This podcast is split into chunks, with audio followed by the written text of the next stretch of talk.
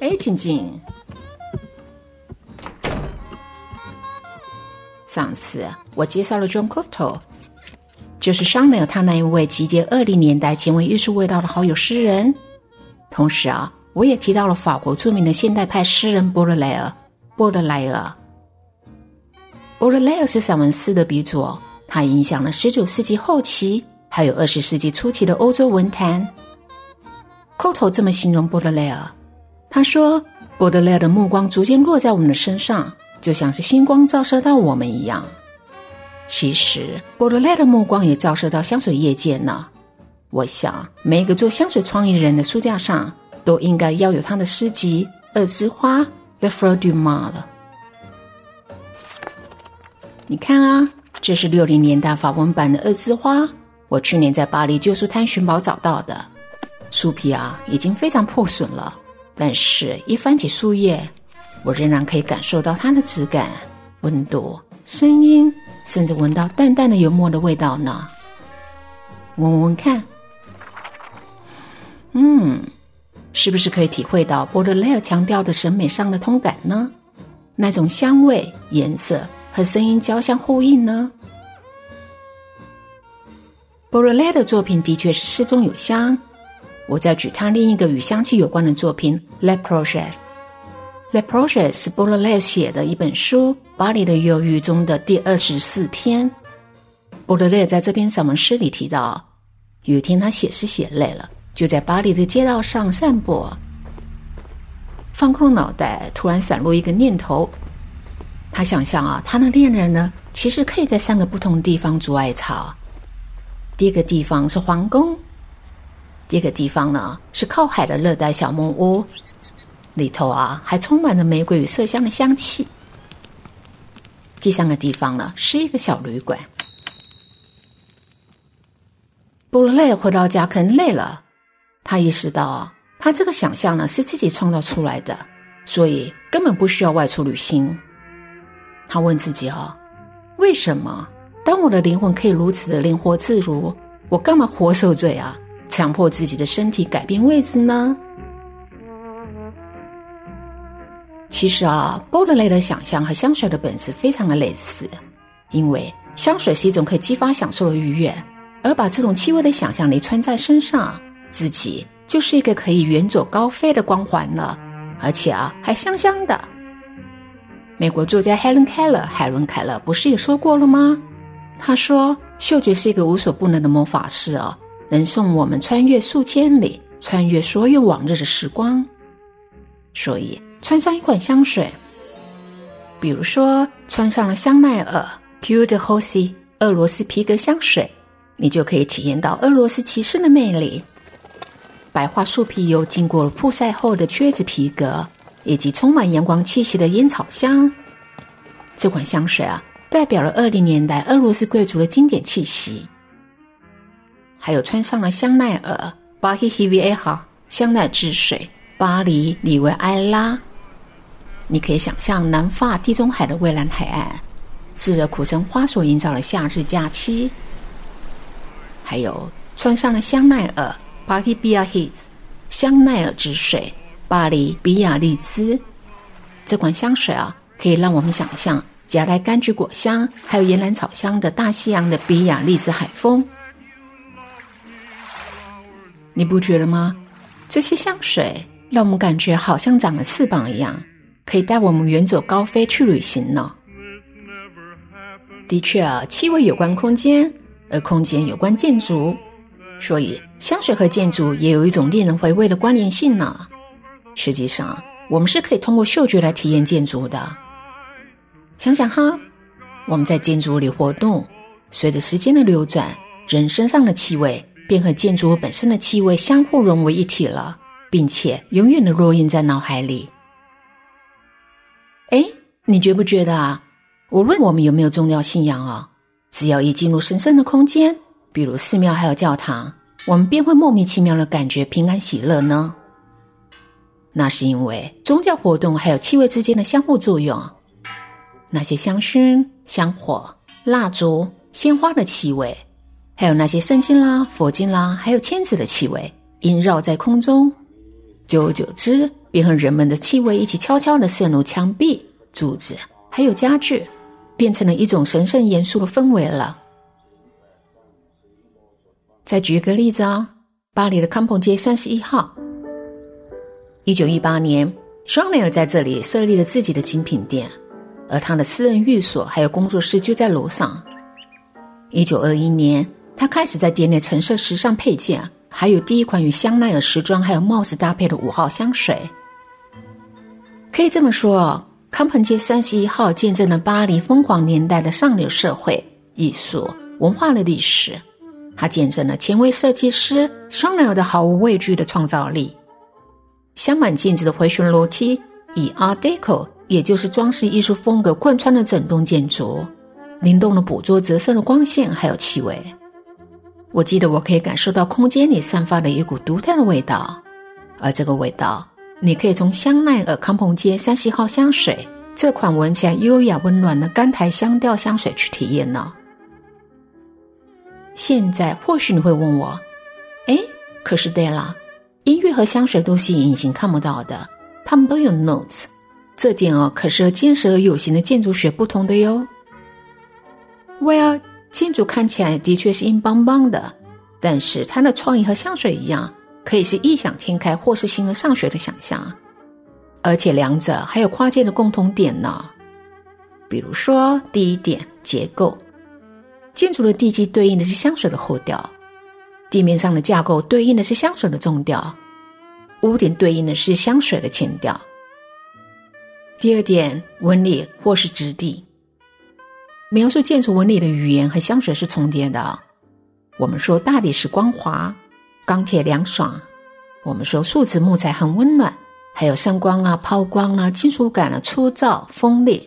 这些形容词也常常被用来形容香水给人的一种感觉，比如香奈五号里的乙醛，它给我一种很干净清爽的金属感；而香奈儿康朋街三十一号香水，还有米西亚香水里头的鸢尾花，这两款香水让我们闻出一种粉粉的如石膏雕像的一种高级触感。第三个共同点是原料或是成分。建筑物的原料有木材、金属、混凝土、石头、玻璃、水泥等等等哦。而香水的成分有花朵、木头、香辛料、芳香草本植物、树枝、草，还有根等等等。每一个原料的背后，都有一个故事和历史。所以，选择什么样的原料，还有它们所对应的环境的影响啊，会是创意的一大考量。如果创意是一个艺术品，那么原料的来源呢，更得讲究了。就建筑物来说好了，美丽的泰姬陵结合了印度建筑还有波斯建筑风格，它的剪裁使用了来自印度各地，还有亚洲国家，包括中国、阿拉伯还有阿富汗等地的材料。就香水来说好了，香奈儿五号香精里头的灵魂成分，比如五月玫瑰、茉莉。就是来自于香水的诞生地格拉斯。第四个共通点呢是美学，香水与建筑哦都在追求一种平衡感的美学，也在挑战空间的感知度。两者的结构目的当然是创造优秀的作品了。不过对美的追求啊，就是能让在这空间里头的人受到感动，然后走出这个空间呢，还能够让人回味。在这里啊，跟你吐自己一个槽。其实我在纽约念研究所的时候，本来是想读建筑系的，但是，因为我的数学实在太烂了，怕以后我把房子给盖歪了，所以只好摸摸鼻子改念视觉传达。但是啊，这并不减少我对建筑的欣赏啊，因为有了这种把房子盖歪的恐慌啊，所以你可以想象的出来，我绝对不是结构主义大师 Frank Gehry 的粉丝。对于设计。我向来喜欢简洁主义，所以啊，我是戴着黑框圆眼镜的建筑师 Le c o b u s i e r 的信徒呢。哎，你身上有瑞士法院十元纸钞吗？你看哈，Le Corbusier 就是二十世纪最重要的建筑师之一，也被称为功能主义建筑之父。他呀，可是瑞士人的骄傲呢。命运可真是捉弄人啊！我那么想当建筑师，结果变成一位香水创意设计师。可是你知道吗？那位我很喜欢的建筑师 Le Corbusier，他从小的愿望是当画家。一九一七年，Le Corbusier 从瑞士家乡 Le Chaux de Fonds 搬到了巴黎，他开了一间设计工作室。他原先的打算啊，是用建筑谋生来圆他的画家梦想。结果没有想到，他的建筑啊比绘画更受人欢迎。后来他遇见了法国立体画派画家阿梅迪翁松冯，两个人便一拍即合了。翁松冯介绍立体派画家 George Bloch、Picasso 还有 Juan g r i 给他认识，而且啊，从一九二零年开始，他们两位就合编了一本杂志，叫做《新精神》。也就是从这本杂志开始，本名叫做 Charles Edouard g e n e h e 开始用 Le Corbusier 这个笔名来发表文章。他为什么改了名呢？因为 Le Corbusier 他要反映自己一个信念，那就是无论什么时候，任何人都可以重新塑造自己。之后，Le Corbusier 和 Ozonfon 一起创造了名为“纯粹主义”的绘画新运动，取名就叫做“纯粹主义”的灵感来自于静物画的作品中那一种描绘物体的几何形状的纯净感。纯粹主义强调以去无纯净的方式啊，将物品呈现出一种纯净简单的形式。一九二零年，Le Corbusier 的画作《静物与叠板》就是纯粹主义的个最好例证之一呢。哎，你看，就是我墙上挂的这幅画啊，它表明了工业文明的意识形态，并且提倡以审美的方式来展示我们日常生活中常见的事物，比如杯子、瓶子，还有盘子，这些可以用机器复制的东西。一九二三年，Le Corbusier 出版了他一个非常重要的著作，叫做《走向新建筑》。在这本书里头啊，Le Corbusier 阐述了自己是如何受到现代新兴理念的启发来进行建筑设计的。这其中包含了现代汽车、飞机、船舶的设计理念还有原则，他们是如何对建筑产生影响。也就是在这本书里头，他宣称啊，房子就是一个居住的机器。而这也总结了他早期的设计理念，还有对建筑主义建筑的定义和基本态度。在一九二五年巴黎世博会期间，Le Corbusier 忙着他的杂志《新精神》，撰写了一系列关于展览的文章，标题为《一九二五年世博艺术装饰》。这些文章日后被合并成一本书，叫做《今日装饰艺术》。被人形容为伶牙俐齿、善于辩论的 Le Corbusier，在这本书里头啊，对世博会上的那些过度强调色彩缤纷还有奢华物品的行为进行了大炮式的抨击哦，并且认为家具等实用的物品呢是不应该有装饰的。他的结论是：现代装饰即无装饰，而这个结论反映了他对现代主义的思维，那就是啊，建筑必须要向古典主义。特别是巴洛克风格之前的建筑学习，建筑只要满足简单的生活机能就可以了，其实是不需要加上琐碎的、颓废的、装饰的、贵族的美学风格。哦，对了，我之前不是说过吗？Le Corbusier 从小的愿望啊，其实是当一个专职的画家，而不是建筑师。有趣的是啊，这种事与愿违的魔咒再次发生在山上。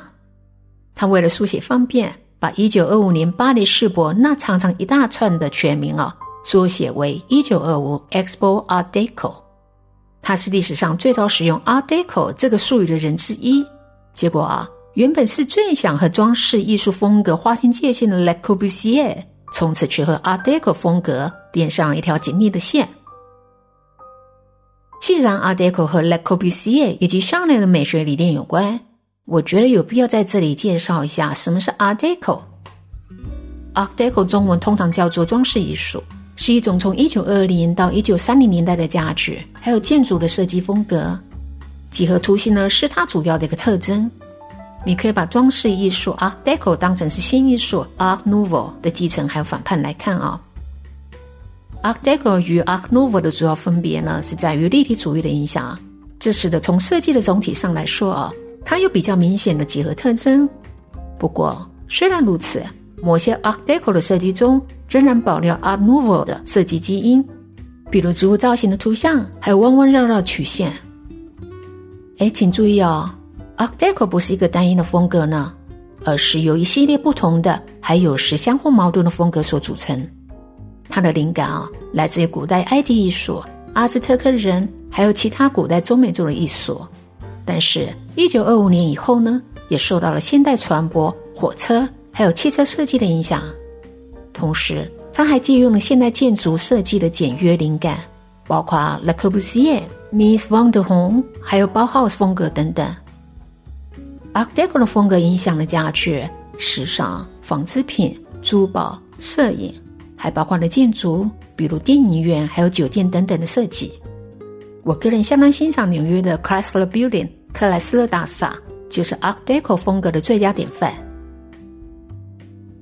Le Corbusier 他不仅仅是一个建筑师哦，他也是一个非常有名的室内设计师、雕塑家、画家。对于建筑美学，他追求和谐的几何对称与简洁。他和女建筑师 Charlotte p a y o n 他们一起推广了椅子是可以坐的机器的设计定义，还一起合作了一系列的家具设计。这个被开发成沙发的躺椅，还有扶手椅的家具系列，如今已经成为无可争议的室内设计的典范了。而且到现在还是无灵感 （timeless） 设计的重要参考指标。哦，对了，我记得研究所上的那一堂香水包装课，同样戴着圆眼镜，也是建筑师出身的教授啊。他为了要介绍香奈儿五号香水瓶的简约设计，还特别引用了 Le Corbusier 说的一句话：“简洁的能力意味着消除不必要的东西，从而使必要的东西可以说话。”后来我发现。其实商人也曾经说过：“永远在除，从不添加。”这两句话让我会心一笑。所以接下来，当我认识五号香水瓶与包装设计的时候，我终于可以体会香奈儿的减法美学。它的设计理念是：内容永远比包装更重要，而简练的外表可以彰显最基本的元素。我向两位设计大师偷学创业，从此。减法美学也成为我设计工作的最高宗旨呢。其实减法风格不但运用在设计上，也可以运用在创意生活上。我这么说的原因啊，那是因为二零一九年的一场演讲，当时一位年轻的设计师很苦恼的问我：“对了，如何突破创意的瓶颈呢？”其实他的问题对于每一个创意人来说，永远都是一个梦魇。尤其我们处在信息爆炸的时代啊，感觉好像什么事情都可以做得到，但是实际上却又无所适从。